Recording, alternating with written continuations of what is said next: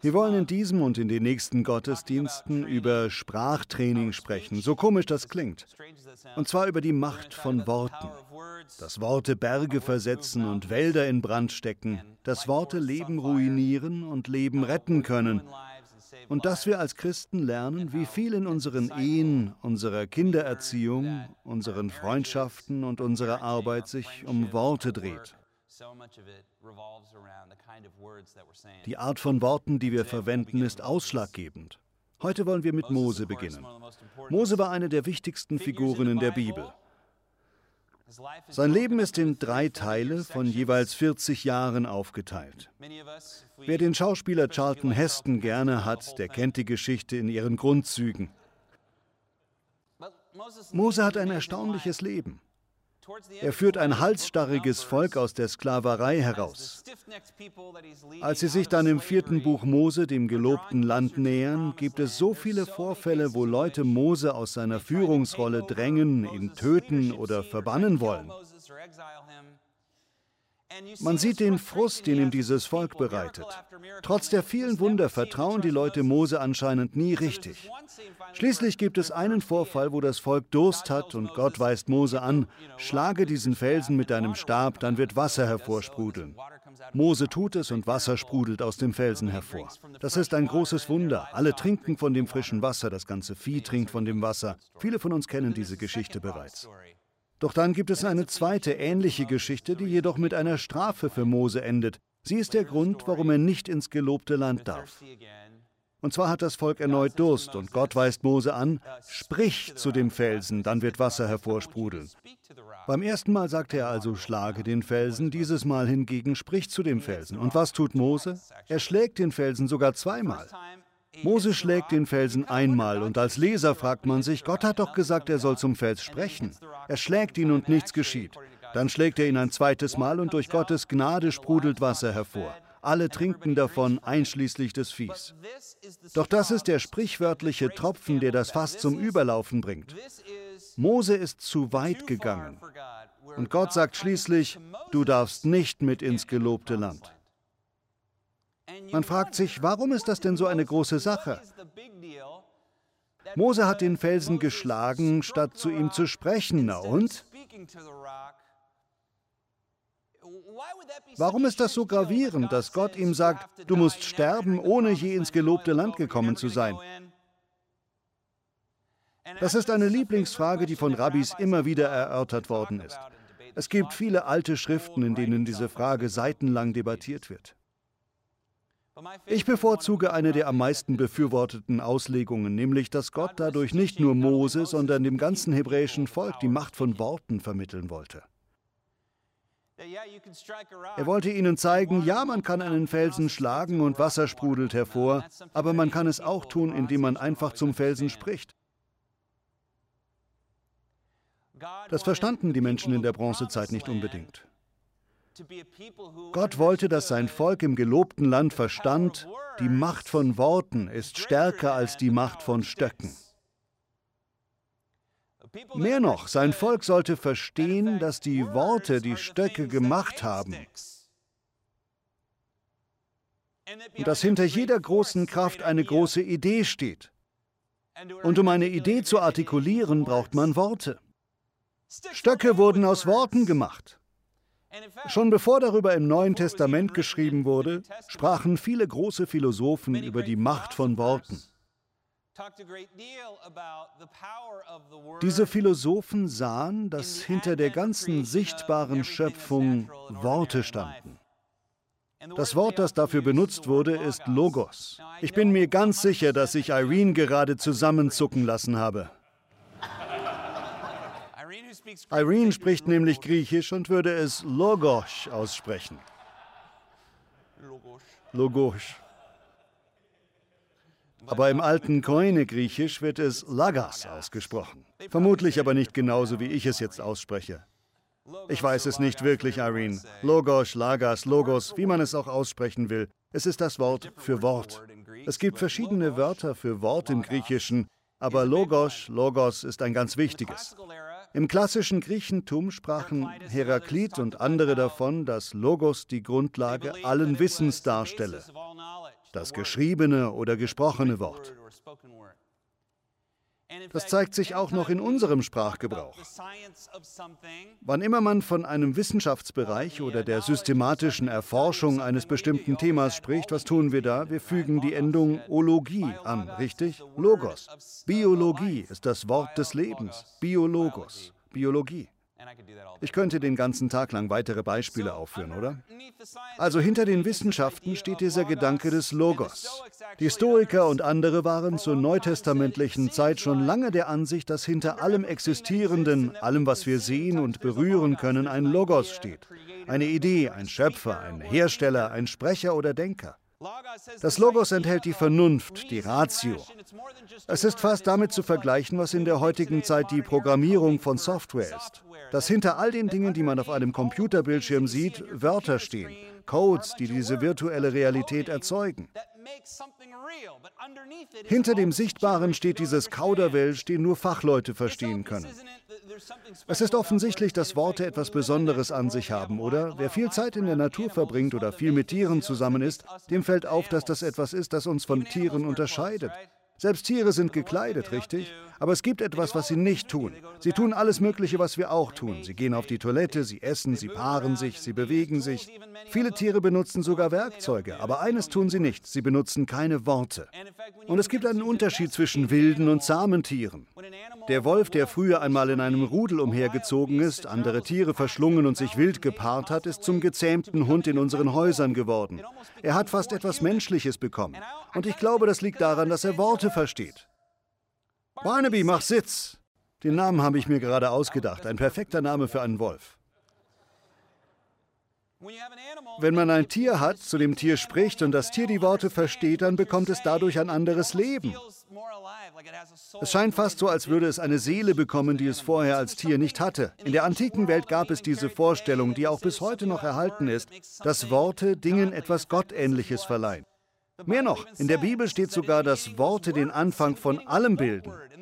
Am Anfang war das Wort. Das Wort war bei Gott und das Wort war Gott. Beim Schöpfungsbericht im ersten Buch Mose steht immer wieder, Gott sprach, Gott sprach, Gott sprach, das und das soll geschehen und das und das soll geschehen. Und diese Dinge fingen an zu existieren und nicht nur zu existieren, sondern mit einem Plan und mit Intelligenz. Unter einem Mikroskop kann man sehen, dass Dinge ganz ähnlich agieren wie Software, nämlich entsprechend ihres Codes, ihrer Programmierung. Wissenschaftlich kann man in der Physik, der Biologie und anderen Bereichen beobachten, dass Dinge nach einem Code agieren, der ihnen zugrunde liegt. Dass es etwas gibt, das alles leitet. Und das ist nicht etwas, was wir erst seit heute entdeckt haben.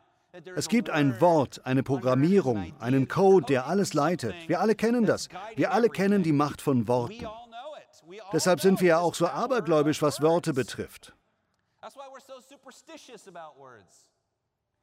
Ich glaube sogar nicht jeder Aberglaube ist gänzlich grundlos. Wussten Sie das, dass das meine Ansicht ist?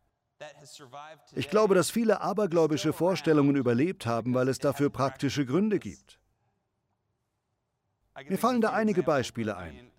Nicht ohne Grund soll es Pech bringen, unter einer Leiter zu treten, weil es mehr als nur einen Maler gegeben hat, der sich den Kiefer gebrochen hat, weil irgendein Dummkopf unter seiner Leiter durchgegangen ist und sie versehentlich umgestoßen hat, richtig? Nicht ohne Grund soll es Pech bringen, drinnen einen Regenschirm zu öffnen, weil mehr als ein Ladenbesitzer in Paris auf den Tropfen auf seinem neuen Fliesenboden ausgerutscht ist. Einige abergläubische Vorstellungen sind tatsächlich unsinnig.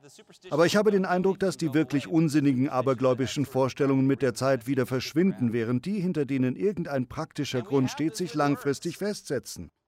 Das gleiche gilt für Worte. Wenn ich mir mit Freunden ein Baseballspiel anschaue und die Freunde sind Fans der Dodgers und es ist bereits einer der letzten Spielrunden und ich sage, oh, der Dodger-Spieler wirft jetzt bestimmt daneben, dann schauen mich die Dodger-Fans an, als müsse ich jetzt sofort aus dem Zimmer gehen. Ich müsse gehen und nie wiederkommen und ach übrigens, sie würden mir auch nie vergeben. Weil es den Aberglauben gibt, dass wenn ich, Bobby Schuller, der in Kalifornien im Fernsehen ein Baseballspiel sieht, das hunderte Kilometer entfernt stattfindet, etwas ausspreche, was der Dodger-Spieler unmöglich hören kann, irgendetwas im Universum geschieht, wodurch dieser Spieler aufgrund meiner Worte daneben wirft. Irgendwie.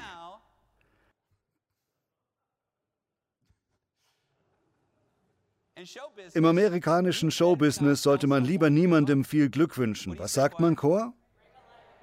Man sagt Hals- und Beinbruch. Hals- und Beinbruch? Brechen Sie sich Hals und Bein. Einen schlimmeren Bruch kann man sich wohl kaum zulegen. Aua! Genau. Mein Punkt ist folgender. Wir alle glauben an die Macht von Worten, auch Atheisten oder Agnostiker. Einmal wurde ein Experiment durchgeführt, wo man überzeugten Atheisten 5 Dollar angeboten hat, wenn sie einen Vertrag unterschreiben, dass sie ihre Seele dem Teufel verkaufen. Unten auf dem Vertrag stand sogar, dies ist ein unverbindlicher Vertrag und nicht real. Trotzdem wollte ihn kein Atheist unterschreiben, beziehungsweise nur ein winziger Prozentsatz. Es sind doch fünf geschenkte Dollar. Wenn man nichts dergleichen glaubt, warum dann nicht einfach unterschreiben? Weil es Pech bringen könnte. Wer will dem Teufel schon seine Seele für 5 Dollar verkaufen, selbst als Atheist? Ich nicht. Ich nicht. Man weiß ja nie. Auch wenn man sich ziemlich sicher ist, dass man Atheist ist, 99% sicher. Verstehen Sie, was ich meine? Jakobus schreibt seinen Lesern auf sehr jüdische Art. Jakobus, der Gerechte, der Verfasser des Jakobusbriefes im Neuen Testament, er ist auch der leibliche Bruder von Jesus, das sagt er selbst. Er ist ein großer Leiter unter den frühen Christen.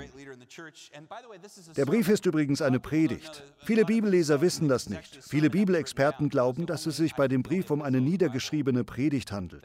Meines Wissens ist das der einzige Brief in der Bibel, der ursprünglich eine Predigt war, statt einfach ein Brief zu sein. Er sagt, dass wir alle immer wieder Fehler machen. Hören Sie sich diese Zusage an, das ist immer noch das Wort Gottes. Wer seine Zunge im Zaum hält, der kann auch seinen ganzen Körper beherrschen. Denken Sie mal kurz darüber nach. Das ist eine ziemlich starke Aussage. Jakobus verwendet das Beispiel von Pferden. So legen wir zum Beispiel den Pferden das Zaumzeug ins Maul. Damit beherrschen wir sie und können das ganze Tier lenken. Halten wir kurz inne. Ich glaube, häufig haben wir das Gefühl, dass in uns ganz viel schlechtes Zeug steckt, wogegen wir nichts tun können. Das schlechte Zeug kommt einfach aus uns heraus. Es mag auch einige Verse in der Bibel geben, die in diese Richtung gehen. Aber Jakobus dreht dieses Prinzip um. Er sagt, selbst wenn man einiges schlechte Zeug, einiges Wilde in seinem Körper hat, wie ein wildes Pferd, mit Hilfe des Zaumzeuges im Maul kann man das ganze Leben lenken. Er dreht es quasi um. Er sagt, indem man seine Worte unter Kontrolle bringt, kann man den ganzen Körper unter Kontrolle bringen. Überlegen Sie mal. Angenommen, meine Worte wirken sich wirklich auf meine Gefühle aus. Angenommen, meine Worte wirken sich auf mein Verhalten aus, so wie das Zaumzeug ein Pferd lenkt. Wie wirkt es sich dann auf mich aus, wenn mir etwas Peinliches passiert und ich allen sage, ich bin so ein Idiot, was ich manchmal tue. Ich bin so dumm. Mann, wie dumm bin ich denn? Wie wirkt sich das auf mich aus? Oder wenn ich sage, Mann, ich bin so arm. Oder wenn ich sage, oh Mann, Mensch, mein Job ist so schrecklich.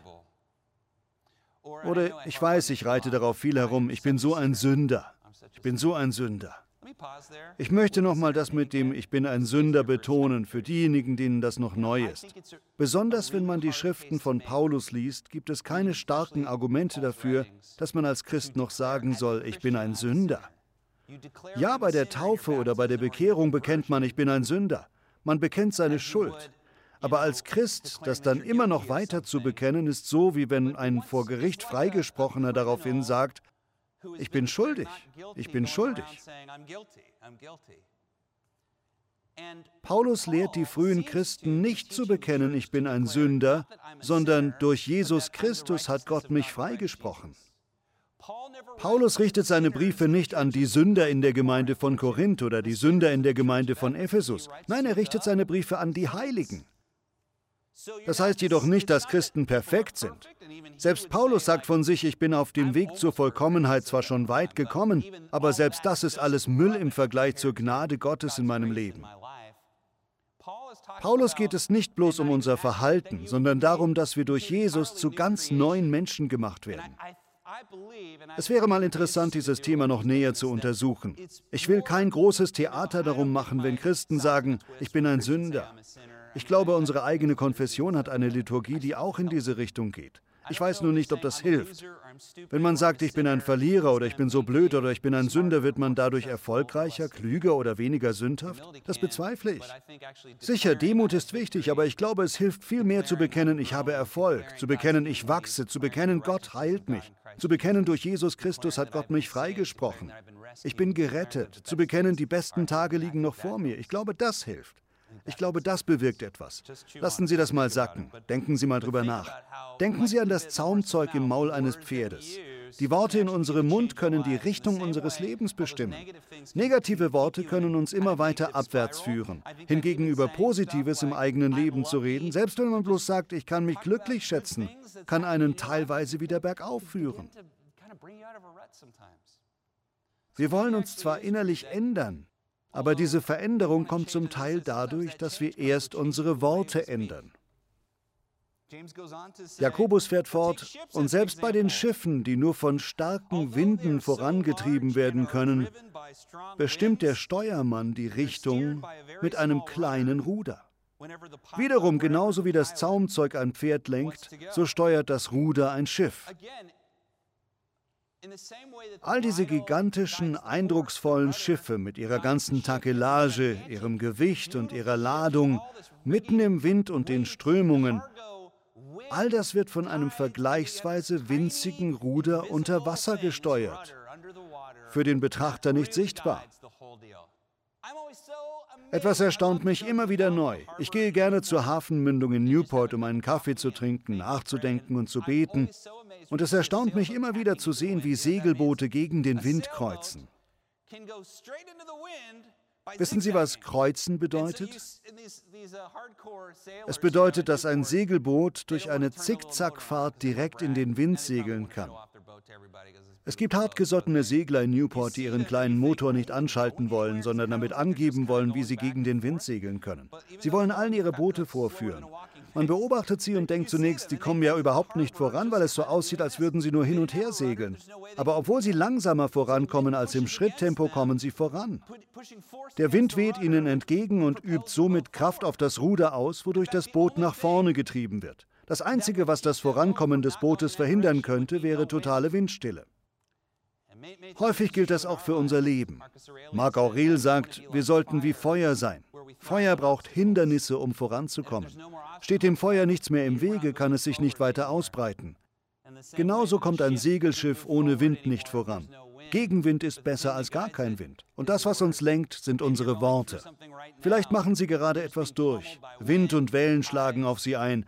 Doch gerade diese Einwirkungen können Sie voranbringen wenn Sie Ihr Ruder richtig einstellen, wenn Sie Ihre Worte beherrschen, wenn Sie die richtigen Worte benutzen.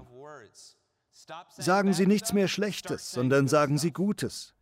Das erfordert Übung, genau wie bei anderen Fertigkeiten.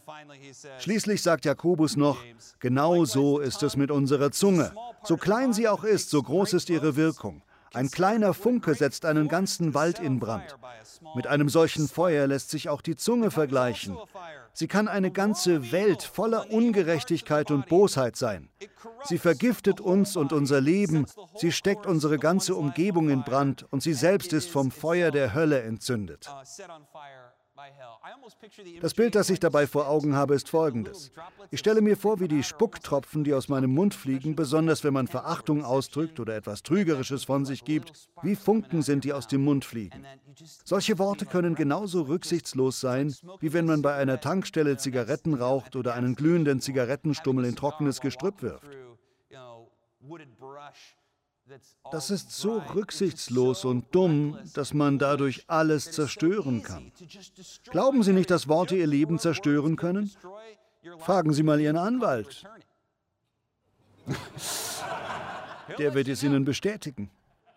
Glauben Sie nicht, dass Worte Ihr Leben zerstören können? Dann sagen Sie Ihrer Frau das nächste Mal, wenn sie total erschöpft ist und die Kinder gerade ins Bett gebracht hat, dass sie sich mehr anstrengen sollte.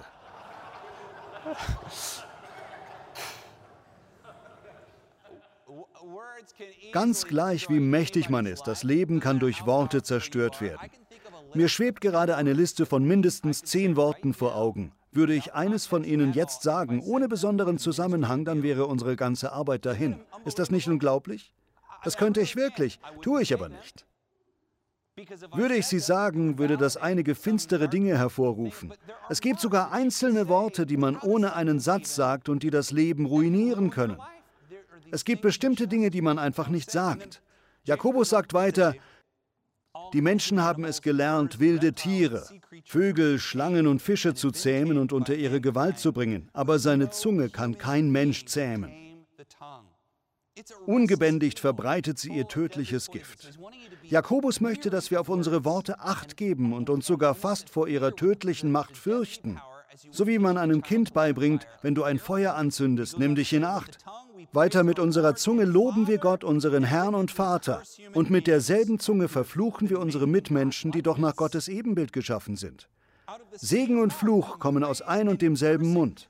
Aber genau das, meine lieben Brüder und Schwestern, darf nicht sein. Fließt denn aus einer Quelle gleichzeitig frisches und ungenießbares Wasser? Kann man Oliven von Feigenbäumen pflücken oder Feigen vom Weinstock? Ebenso wenig kann man aus einer salzigen Quelle frisches Wasser schöpfen. Wissen Sie, was er hier sagt? Wenn wir mit der Hälfte unserer Worte Gott loben und Positives sagen, mit der anderen Hälfte jedoch betrügen, fluchen und Menschen fertig machen, dann kommen auch unsere guten Worte nicht gut an, weil sie heuchlerisch wirken. Entweder ist man Salzwasser oder Süßwasser. Wenn man im Beisein eines Freundes gut über ihn redet, über andere, die nicht da sind, aber Schlechtes sagt, dann kommt der Freund schnell darauf, dass man auch über ihn herzieht, wenn er gerade nicht anwesend ist. Und das ist, ja, Sie verstehen schon. Worte sind gefährlich. Schenken Sie mir Ihre Aufmerksamkeit. In den nächsten Gottesdiensten wollen wir weiter über die Macht von Worten sprechen, darüber, wie Worte unser Leben verändern können. Aber nur für den Fall, dass Sie beim zweiten Teil dieser Predigtreihe nicht mit dabei sind, möchte ich Ihnen noch eine letzte Anregung mit auf den Weg geben. Und zwar möchte ich, dass Sie verstehen, die Bibel lehrt uns hier durch Jakobus, dass die Worte, die wir sprechen, nicht unbedingt unser Inneres widerspiegeln. Das können sie zwar, müssen sie aber nicht. Vielmehr können unsere Worte die Entscheidung ausdrücken, wer wir werden wollen. Durch das, was wir laut aussprechen, entwerfen wir sozusagen eine Lebensvision. Das, was wir über einen längeren Zeitraum immer wieder sagen, verändert dann auch unser Inneres. Steckt in Ihrem Inneren viel Finsteres und Negatives, dann können Sie sich trotzdem entscheiden, positivere Worte auszusprechen. Ich glaube, dadurch werden Sie sich mit der Zeit auch positiver fühlen.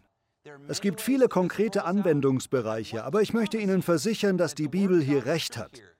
Genau wie ein Zaumzeug im Maul eines Pferdes oder wie das Ruder eines Segelboots, so wird das, was Sie in Ihrer Ehe, Ihren Freundschaften, Ihrer beruflichen Laufbahn, Ihrer Gottesbeziehung und in Ihrem Gebetsleben aussprechen, die Richtung angeben.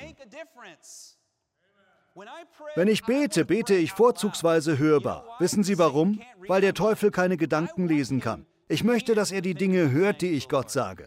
Ich möchte, dass er weiß, was ich glaube. Ich möchte, dass er den für ihn unausstehlichen Namen Jesus hört. Für einen Dämon oder den Teufel ist der Name wie ein Kreischen. Nie werde ich vergessen, was meine Mama mir einmal sagte, als ich Kind war. Falls du je eine finstere Gegenwart zu spüren meinst, lobe einfach laut den Namen Jesus. Denn der Teufel kann es nicht ausstehen, wenn Jesus gelobt wird. Ich kann Ihnen gar nicht sagen, wie oft ich selbst als erwachsener Mann, der sich für einen starken Kerl hält, um drei Uhr morgens von Angst erfasst aufgewacht bin und dann sage oder singe ich einfach. Tis so sweet to trust in Jesus. Und wenn das nicht gleich Wirkung zeigt, Haven, dann muss man die Lautstärke aufdrehen.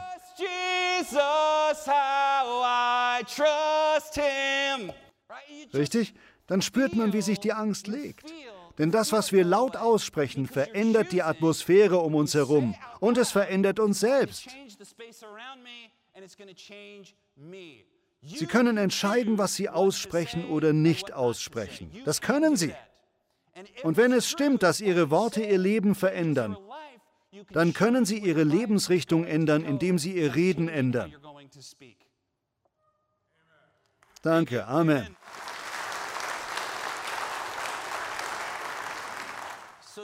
Benutzen Sie keine dummen Worte. Werfen Sie nicht achtlos mit Worten um sich. Schwindeln Sie nicht mit Ihrem Sprachgebrauch. Drücken Sie nie Verachtung für Menschen aus. Respektieren Sie jeden. Bedanken Sie sich bei Menschen für das, was sie für Sie tun. Sagen Sie es ihnen laut oder teilen Sie es ihnen schriftlich mit. Beten Sie mit Menschen.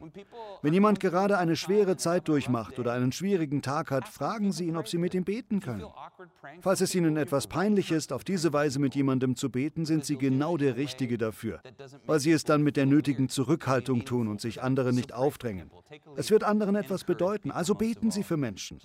Wagen Sie Ermutigungen auszusprechen. Das ist am wichtigsten. Ermutigen Sie Menschen.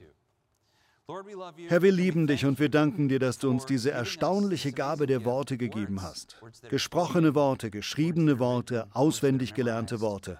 Wir beten, dass du unsere Worte heiligst. Lass sie Worte sein, die Leben bringen und nicht Tod. Lass sie Worte der Weisheit und nicht der Dummheit sein. Lass sie Worte des Guten und nicht des Bösen sein. Herr, lass uns immer mehr Worte auf die richtige Weise sprechen zu den Menschen, die wir lieben und sogar zu den Menschen, die wir nicht lieben. Hilf uns, die kreative und destruktive Macht von Worten zu verstehen. Das beten wir im Namen von Jesus. Amen.